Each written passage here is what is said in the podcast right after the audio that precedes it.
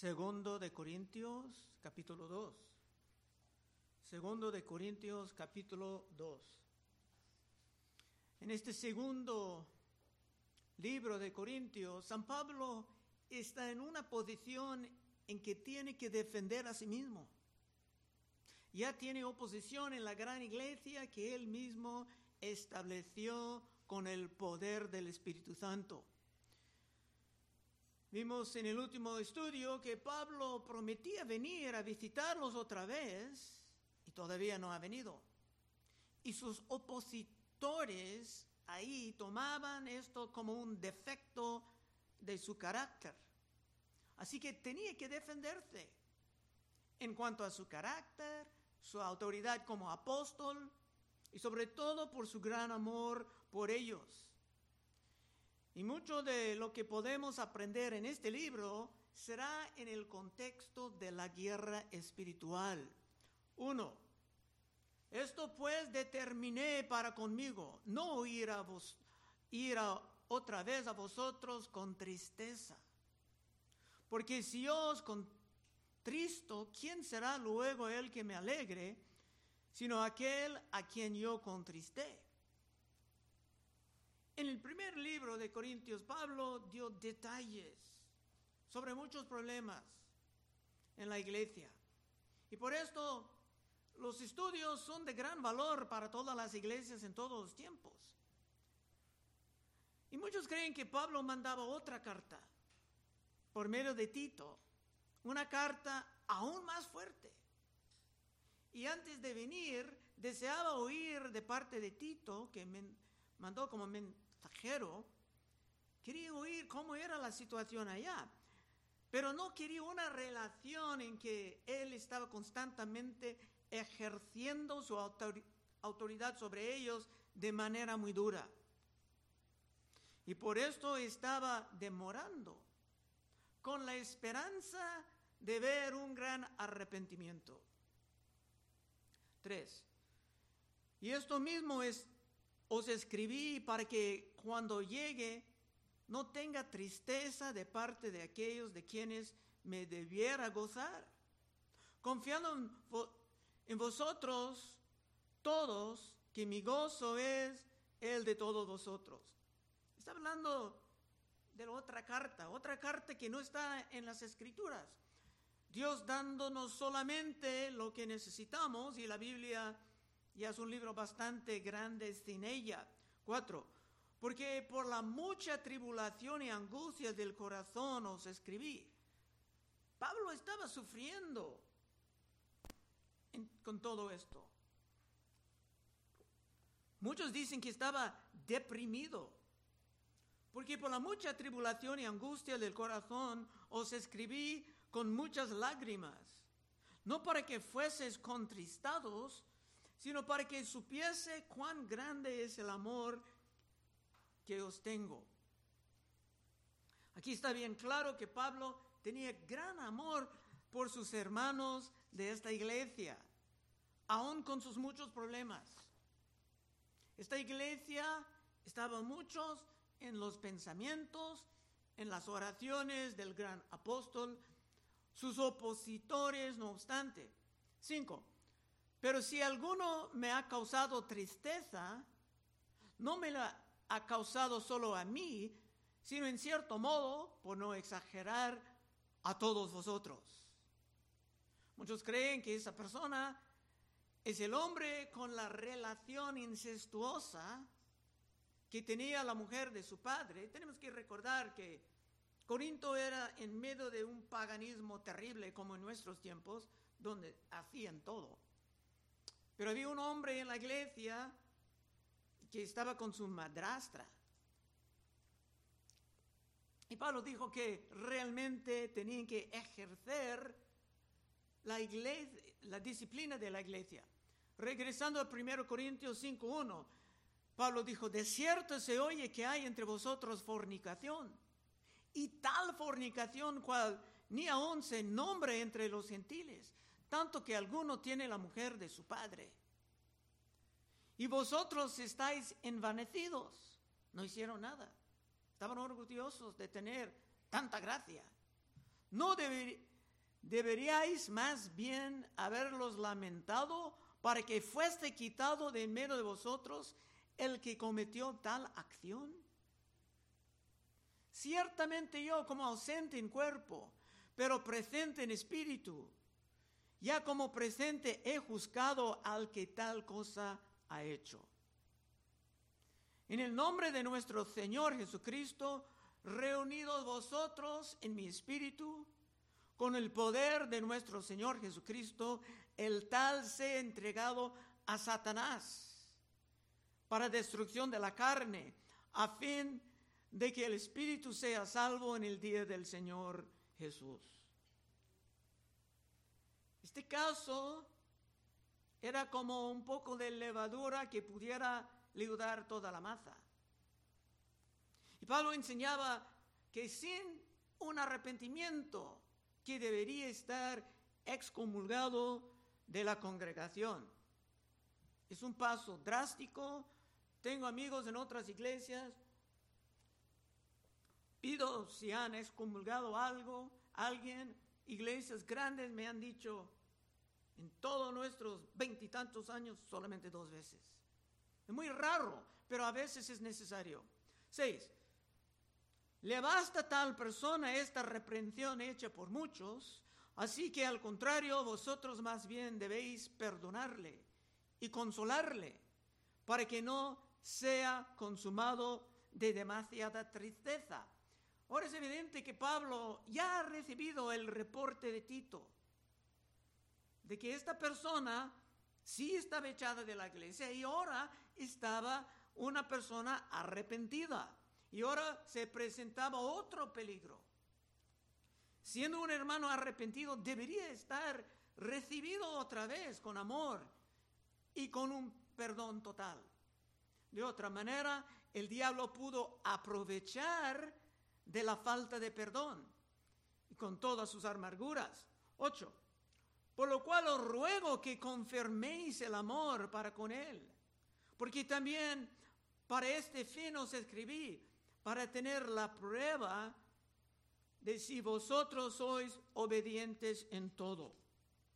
Para ser correcto la disciplina, uno que ha arrepentido tiene que ser recibido rápidamente como el padre recibió al hijo pródigo cuando se regresaba.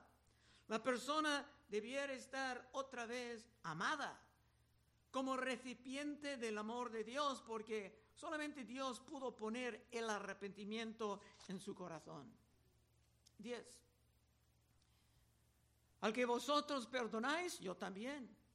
Porque también yo lo que he perdonado, si algo he perdonado, por vosotros lo he hecho en presencia de Cristo, para que Satanás no gane ventaja alguno sobre nosotros, pues no ignoramos sus maquinaciones.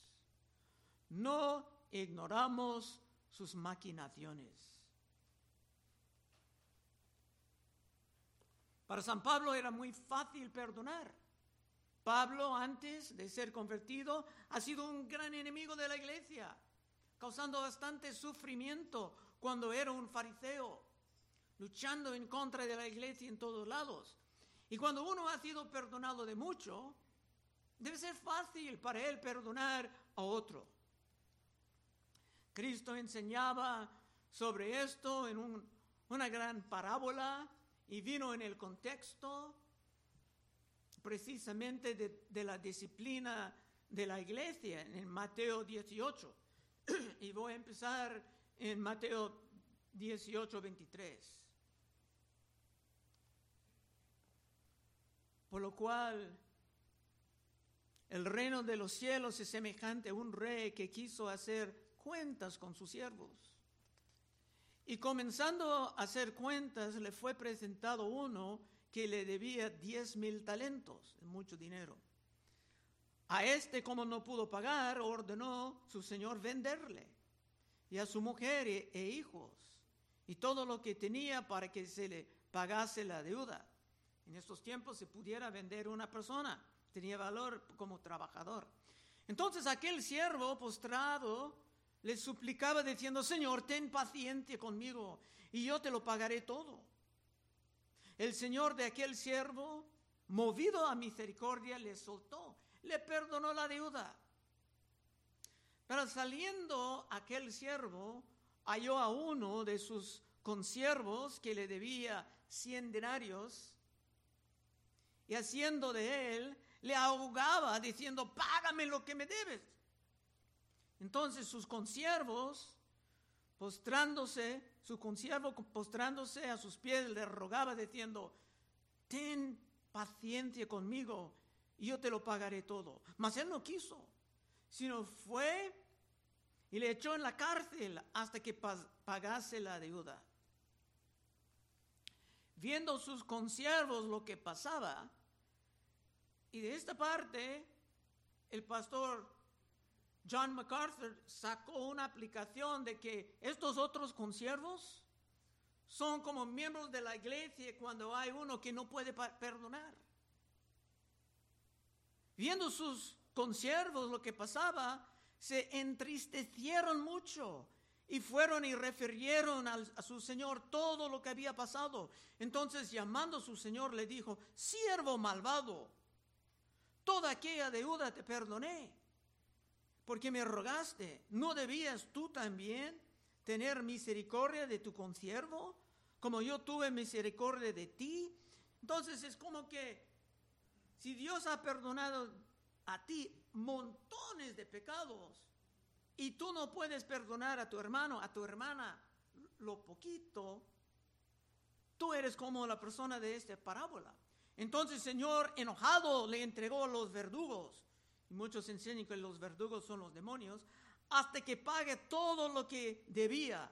Así también mi Padre Celestial hará con vosotros si no perdonáis de todo corazón cada uno a su hermano sus ofensas. Así que está bien claro en las escrituras que el perdón es esencial para la salud de la iglesia y para la salud personal también. Por esto hay tanta enseñanza sobre el perdón en lo que Cristo nos ha comunicado. Y los que trabajan mucho con los endemoniados dicen que la falta de perdón es lo que puede dar una pista, hasta una fortaleza al diablo robándote de todo tu gozo. Bueno, ahora Pablo va a compartir con los corintios lo que estaba pasando en su vida, pensando siempre en ellos. Versículo 12. Cuando llegué a Troas para predicar el Evangelio de Cristo, aunque se me abrió puerta en el Señor, no tuve reposo en mi espíritu por no haber llegado a mí, hermano Tito. Así, despidiéndome de ellos, partí para Macedonia. Recuerde, Tito, Pablo mandó a Tito con una carta y no ha escuchado nada.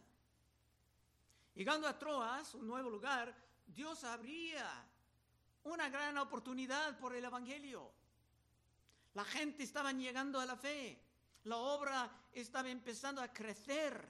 Normalmente esto sería como un gran sueño para Pablo, plantando otra iglesia. Y era muy claro que Dios estaba con él, pero no tenía paz. Porque siempre estaba pensando en sus hermanos queridos de la iglesia de Corinto.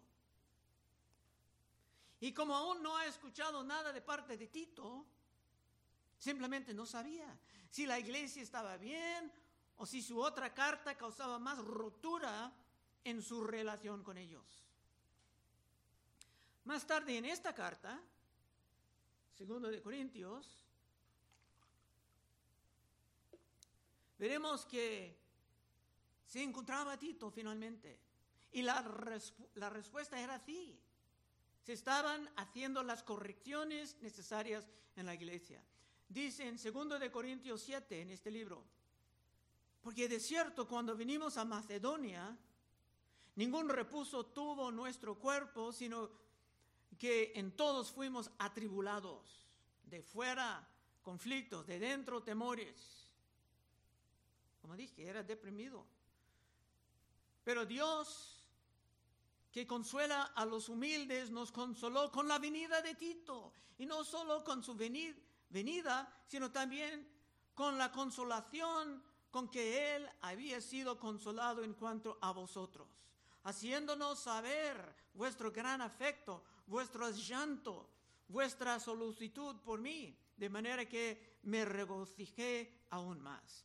Así que estaba bien con ellos, pero aún había un grupo ahí de maestros falsos que estaban tratando de infundir dudas sobre su autoridad y hasta sobre la enseñanza de San Pablo. Por esto Pablo tenía que continuar con la doctrina en esa carta segunda. Y ahora, casi llegando al fin, Pablo va a compartir la manera en que el Señor le dio el consuelo en medio de todo esto, empleando conceptos muy conocidos en su cultura. Versículo 14. Mas a Dios gracias, el cual nos lleva siempre en triunfo en Cristo Jesús. Y por medio de, nosotros, de, nosotros manifiesta en todo lugar el olor de su conocimiento. ¿Qué quiere decir esto? Que es un triunfo. Porque habla de un olor de conocimiento. El conocimiento no tiene olor, ¿verdad? Bueno, un triunfo en la cultura de los que vivían bajo Roma era un evento actual. Todos sabían de esto, está en los libros de la historia. Después de una gran victoria por un general del ejército, se venía a la ciudad con un gran desfile, todo preparado mostrando el botín y los enemigos capturados que tenían un olor de la muerte. Y muchos después de esto se fueron a la muerte. Así que todo el mundo estaba familiarizado con estos triunfos. Y por el olor de los capturados había incienso o perfume también bien conocido. 15. Porque para Dios somos nosotros, nosotros grata olor de Cristo en los que se salvan y en los que se pierdan. A estos ciertamente olor de muerte para muerte y a aquellos olor de vida para vida. Y para estas cosas, ¿quién es suficiente? Es un pasaje un poco extraño y también bastante espantoso. Los predicadores que Dios ha levantado tienen la autoridad de presentar el Evangelio de manera fiel. Ojalá, con todas las promesas para los que reciben la verdad y para los que rechacen la verdad. Es que en todo caso los oyentes van a caer en dos grupos. Por esto Cristo dijo en Mateo 12:30, el que no es conmigo, contra mí es. No hay neutralidad. Y el que conmigo no recoge, desparrama. Aunque el predicador desea el mejor para todos, sabe que en el plan soberano de Dios se van a producir siempre dos grupos. Otra vez 15.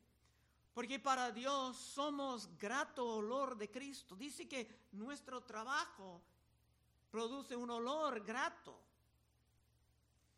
en los que se salvan y en los que se pierdan.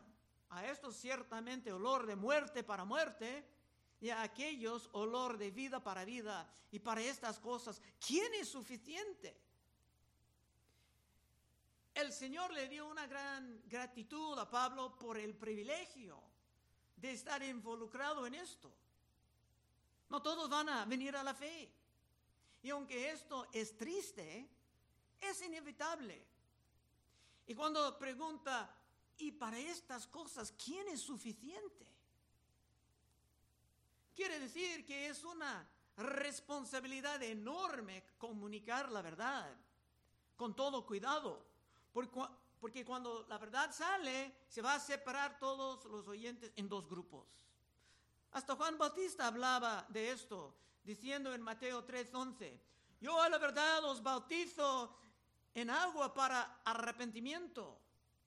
Pero el que viene tras mí, cuyo calzado yo no soy digno de llevar, es más poderoso que yo. Él los bautizará en Espíritu Santo y fuego. Su aventador está en su mano y limpiará su era y recogerá su trigo en el granero y quemará la paja en fuego que nunca se apagará. Es una verdad que no se puede escapar en la Biblia. Así que cada vez que tomes el púlpito o cuando salgamos evangelizando, estamos entrando en ese proceso tan serio. Y para estas cosas, ¿quién es suficiente? La respuesta es que ningún hombre es suficiente para estas cosas, sino que trabajamos en el poder del Espíritu Santo. 17, último verso. Pues no somos como muchos que medran falsificando la palabra de Dios, sino que con sinceridad, como de parte de Dios y delante de Dios, hablamos de Cristo. En todos lados, hoy en día hay hombres y ahora mujeres que quieren tomar un lugar en un ministerio para su propio provecho. Muchos lo hacen por el dinero, creen que es un trabajo fácil, o para estar populares, o para tener autoridad sobre otros.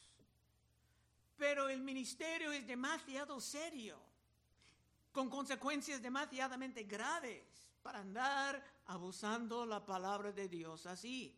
Y las consecuencias para estos fraudulentes serán demasiadamente insoportables. Hasta ahí el capítulo. Ahora vamos a cerrar con unos puntos de aplicación. Quiero terminar con un poco más sobre lo que hemos visto en los versículos 10 y 11. Y al que vosotros perdonáis, yo también, porque también yo lo que he perdonado, si algo he perdonado, por vosotros lo he hecho en presencia de Cristo para que Satanás no gane ventaja alguno sobre nosotros. Pues no ignoramos de sus maquinaciones. Hermano, el diablo tiene muchas maquinaciones y vamos a hablar de esto un poquito cerrando. Satanás, el diablo, siempre está tratando de ganar ventaja sobre las iglesias y es muy astuto. Le encanta mover a los hermanos a un espíritu, un espíritu de indiferencia, a, la apatía. Quiere vernos más y más distraídos en otras cosas, dejando el reino de Dios como algo de muy poca importancia. Lo ha logrado mucho en este país y alrededor del mundo. Como dije, el diablo tiene muchas maquinaciones y no debemos de estar ignorantes de ellas. Antes que nada, el diablo quiere separarte de la oración. Debes de estar muy ocupado en el hogar, debes de estar lejos de las reuniones de la iglesia, porque en la oración logramos avanzar en contra del reino de la oscuridad. Después el diablo quiere separarte de los otros hermanos y tenerte aislado, llenando tu mente con sus mentiras lo de la pandemia ha avanzado el trabajo del diablo mucho. Con la pandemia muchos que siempre vinieron a la iglesia antes, ahora pueden venir a cada cuando, cuando no tiene algo más importante que hacer, porque siempre pueden encontrar algo por el internet cuando no son tan ocupados con otras cosas. Y muchos caigan en esa trampa porque aunque no debemos de estar ignorantes de sus maquinaciones. Muchos en este país sí somos ignorantes y ni sabemos cuando estamos cayendo más y más en su trampa. Y como en este capítulo se ve que una de sus maquinaciones es hundirte en la falta de perdón. Con toda su amargura, empezando a pensar no en la batalla en contra del, eh, del maligno, sino enfocándote en tu batalla en contra de la persona que simplemente no puedes perdonar. Ahí va toda tu energía. Otra vez, 10. Y al que vosotros perdonáis, yo también, porque también yo lo que he perdonado, si algo he perdonado, por vosotros lo he hecho en presencia de Cristo para que Satanás no gane ventaja alguna sobre nosotros, porque no ignoramos sus maquinaciones. La amargura en un hermano o en una hermana puede destruir tu gozo en poco tiempo. Hay mucho sobre esto en el libro de Efesios, porque esa iglesia existía en medio de mucha brujería, hechicería, paganismo, como, el como hoy en día en este país. Efesios 4:31. Quítense de vosotros toda amargura, enojo, ira, gritería y maldicencia y toda malicia. Antes sed benignos unos con otros, misericordiosos, perdonándoos unos a otros, como Dios también os perdonó a vosotros en Cristo. Cuando Satanás ha ganado la ventaja sobre ti, te será casi imposible perdonar y vivirás en la amargura constante. Y esto puede dejarte casi descalificado de toda forma de alabanza, como Cristo enseñaba. Estamos casi al fin, pero Mateo 5:23. Por tanto, si traes tu ofrenda al altar y allí te acuerdas que tu hermano tiene algo contra ti, deja a ti tu ofrenda delante del altar. Cristo está diciendo, en el momento no estás calificando a venir a, adorar. Y anda, reconcíliate primero con tu hermano y entonces ven y presenta tu ofrenda. Ponte acuerdo con tu adversario pronto, entre tanto que estás con él en el camino. No seas que él el adversario te entrega al juez y el juez al alguacil y sea echado en la cárcel. De cierto te digo que no saldrá de ahí hasta que pagues el último cuadrante. Es muy serio.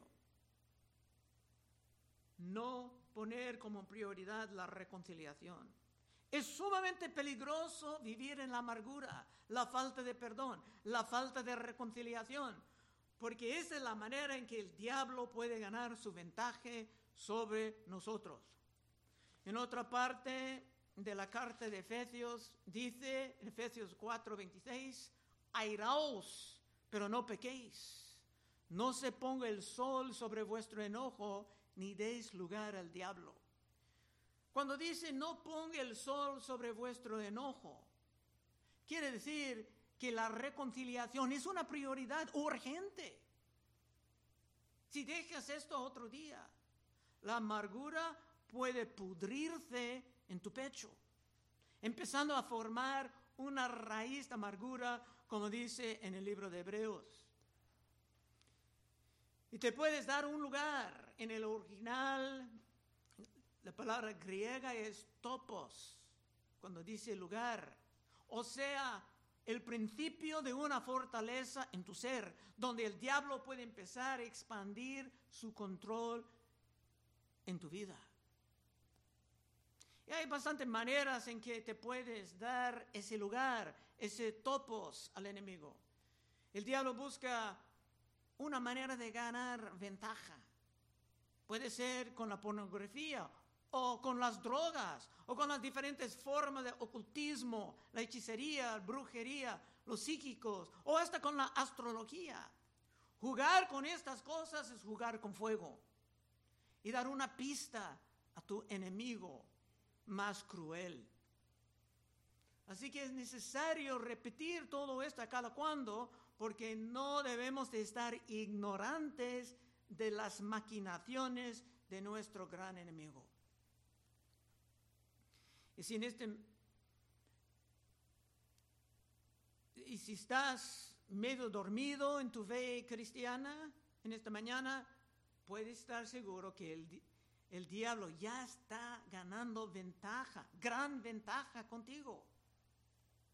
Pero si quieres vivir como una persona alerta en la fe, activa en el avance del reino de Cristo en el mundo, puedes pasar en unos momentos y oraremos contigo. Vamos a orar. Oh Padre, te damos gracias que en estas cartas, aún difíciles, siempre hay algo que tú tienes para nosotros, Señor. Ayúdanos a no caer, Señor, en la apatía, como muchos en todos lados en este país. Ayúdanos a seguir firmes, Señor, disfrutando tu presencia, disfrutando serviéndote. Pedimos en el santo nombre de Cristo Jesús. Amén. Bueno, hermanos, estaremos enfrente si hay peticiones de oración.